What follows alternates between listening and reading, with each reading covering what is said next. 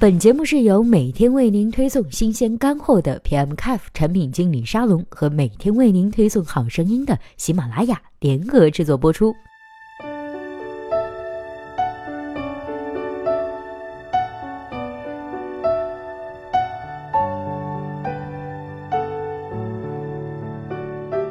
Hello，大家好，在今天的节目里呢，我们来看从产品经理的角度玩转社区类产品。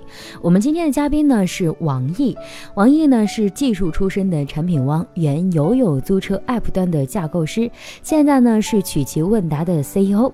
曲奇问答呢是初创公司，专注于学生求职的问答社区。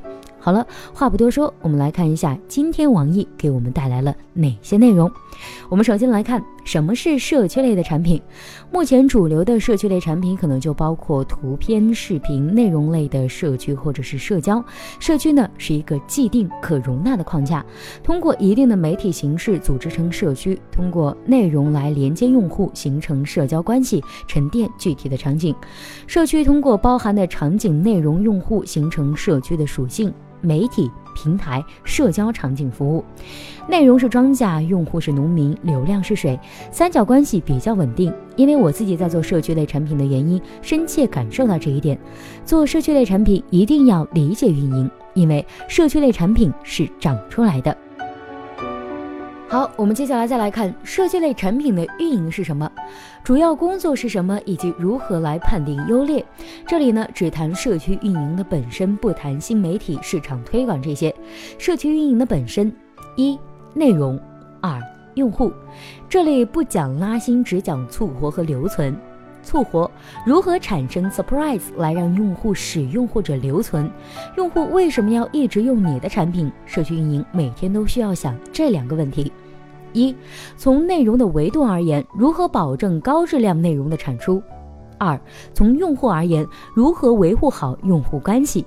那么。社区运营就需要不断的找生产内容的方式来保证内容在合理的生命周期内达到价值最大化，以满足用户，并且合理的骚扰用户以及和用户做朋友。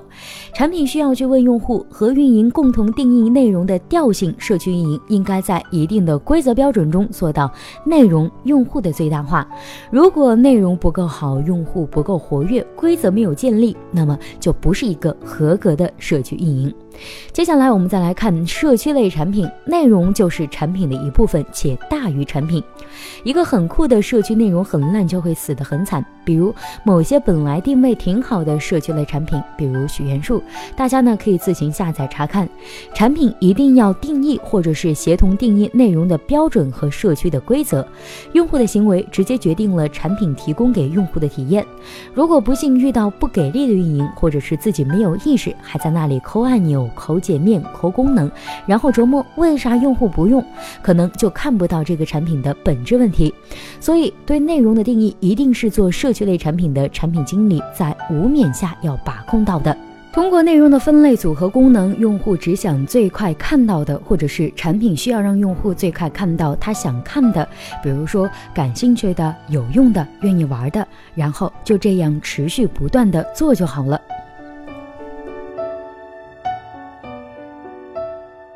接下来我们再来看产品的需求需要和运营做更大的妥协，因为社区类产品内容极其重要，所以产品就要考虑围绕内容打造一系列的逻辑，如何更快的生产内容，如何更快的屏蔽垃圾内容 （anti spam），如何让用户更爽的看到内容。更快生产内容，不要让用户觉得麻烦，除非刻意要提高生产内容门槛的。屏蔽垃圾内容，anti spam 加审核，个性化推荐，让用户和内容的链接价值最大化。用户加内容就意味着某种不确定性，而内容本身通过一些产品的机制可以优化。但是这个时候要理解运营，也要知道好内容给对的用户，用户需要快速产生内容，才能让社区更加的丰满。运营会也必须找各种各样的方式来做到这一点。这个时候，产品迭代计划就可能会被打乱。听听运营的声音，这个时候运营产品话语权应该要比产品要大，多考虑如何做一定的妥协及发布小样本，或者是改一下规划。同时呢，一定要和运营保持对内容和用户定义的一致。否则，除了各自据理力争，对产品然并卵。用户加内容是社区类产品中运营角色和产品角色应该深刻关注的焦点。我们再来看 KOL 到底领袖了谁？KOL 关键意见领袖是用户金字塔尖的那一部分人，社区靠内容决定社区的调性，社区放大了谁的话语权，以及为什么要让一部分人成为意见领袖。如同一个村落需要一些首领和长老，这样村落才会有纪律。社区靠制度加领袖，制度及社区的规则前面有讲到。同样，KOL 用户沉淀积累的产物包括刷脸，产品呢要时刻观察 KOL 是否能代表社区这一时期。无论是价值或者是活跃的最高点，保持产品既定方向的可持续性。举个例子，各大秀场，包括最近比较火的花椒 App，包括之前提到的慧慧，推有价值或者是活跃的用户，通过一定的产品机制来争取 KOL 的意见，发掘 KOL。如果 KOL 和所有用户的比例是一比五十，那么一百个 KOL 是否可以代表五千个用户呢？产品一定要对用户以及 KOL 有一定。深刻的理解，KOL 呢要放大他的话语权的传播，因为 KOL 领袖着能看到他的所有人。接下来我们再来看用户成长体系到底有没有用。用户成长体系在社区类产品中，有的会把成长体系做得很重，有的则会很轻。客观来谈用户成长体系的必要性，我们先来想一想用户成长体系的必要性。用户在社区里需要被记录下来，让用户感知在社区里的成长或者是积累。用户成长是一个广义的概念，几个数字如关注或者是被关注的数字在上升，也是一种成长。所谓成长，就是用户在社区中感知的积累。重的成长体系可能包含积分系统、用户等级制度、权限等等；轻的则像知乎，有几个数字加上一些 history line 就 OK 了。成长体系定义的 level 反映了一个用户在社区中的身份。举个例子，知乎上被关注的多的自然就牛了，而微博做了等级，更多的身份也在考虑身份的价值和通过成长体系中定义的身份变现。社区一定要。让用户通过某种参与感，让他感知到，无论是优越感还是存在感，促使其不断的参与社会。人会长大，知道的会越来越多，社区亦然。社区是一定要透过某种方式的数字等级排名来体现用户的价值，并且也更容易沉淀 KOL。我们再来看豆瓣、知乎为什么发展比较慢。因为都是流量变现，社区发展到一定规模，就需要考虑在一定的场景下实现变现的事情了。豆瓣、知乎目前最大的变现渠道还是广告。知乎在尝试出版了，但是去年看可能反响一般。知乎做的是问答，同样的解决第一步即是决策。没有很多交易场景靠流量广告来做收入，而管道本身是脆弱的，这就意味着决策工具化、交易场景化。由于知乎、豆瓣。更多的是决策而非交易及管道而非场景，所以在这里一定程度上限制了其发展。其实豆瓣、知乎挺好的，发展偏慢也是相对于现在 O2O 电商等大量有交易场景的产品而言，社区类产品如何解决未来的变现能力十分重要。这里呢只提一个看法，就是只靠流量不靠场景的社区，可能流量是很多，但是发展会很慢。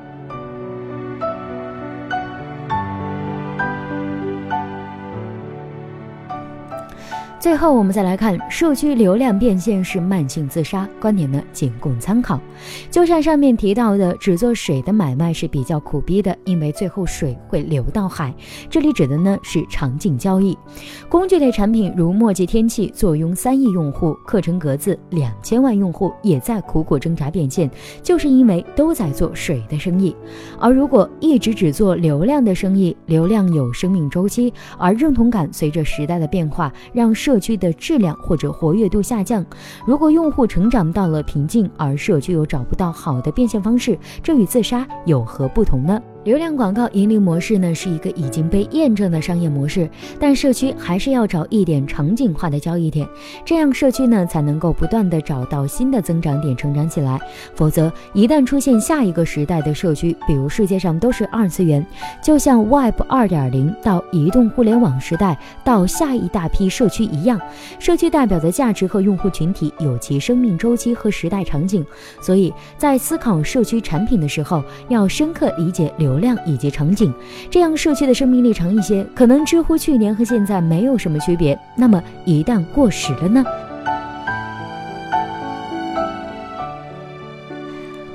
最后的最后，我们再来看问答环节。问：个人比较支持社交是交易的一种形式。回答。交易是通过场景达成的，社交支持很多场景，所以社交可以支持交易，但社交是交易的一种形式，我不苟同，可能理解方式不一样。问：如何能让用户一直产生高质量的内容呢？回答：高质量的内容及符合社区的调性和定位的内容，通过规则加审核。规则让用户更加自觉地遵守纪律，审核则让垃圾内容消失。不断的巩固社区的调性或者是氛围，会引导用户去生产符合社区内容，或者是通过 PJC。问：交易的话就必须有价值的交换，但社交其实是信息共享。回答：交易的前提是决策，社交支持决策。问：决策是通过社交完成的，但是交易不是社交的目的，这两个有关系，但是不是完全一一对应的关系吗？回答：决策的方式有很多种，不一定是通过社交，所以社交是支持决策的一种形式。问：U 和 P 是如何找到的呢？回答。P 不就是自己吗？刚开始更主要的是 P，活跃社区气氛，如何找的话题也比较大，就是定义好标的用户，推广到用户里面去，包括前期一个个拉人。问：感觉在这方面哪些产品很有代表性呢？回答：春雨掌上医生有问答，专业性比较强的，比较容易做，而且有交易场景，医生呢也愿意上来回答。虽然成本太大，但是他们承担得起。其实问答本身是一个很好的内容承载形式，而且容易建立人与人之间的社交关系。问：曲奇问答现在是各行各业的职业都介入吗？回答：不，先做互联网，从熟悉的开始。问：曲奇问答用户成长有什么计划呢？回答：用户成长体系是为用户活跃度服务的，目前还在做需求的加法，还是比较常规的。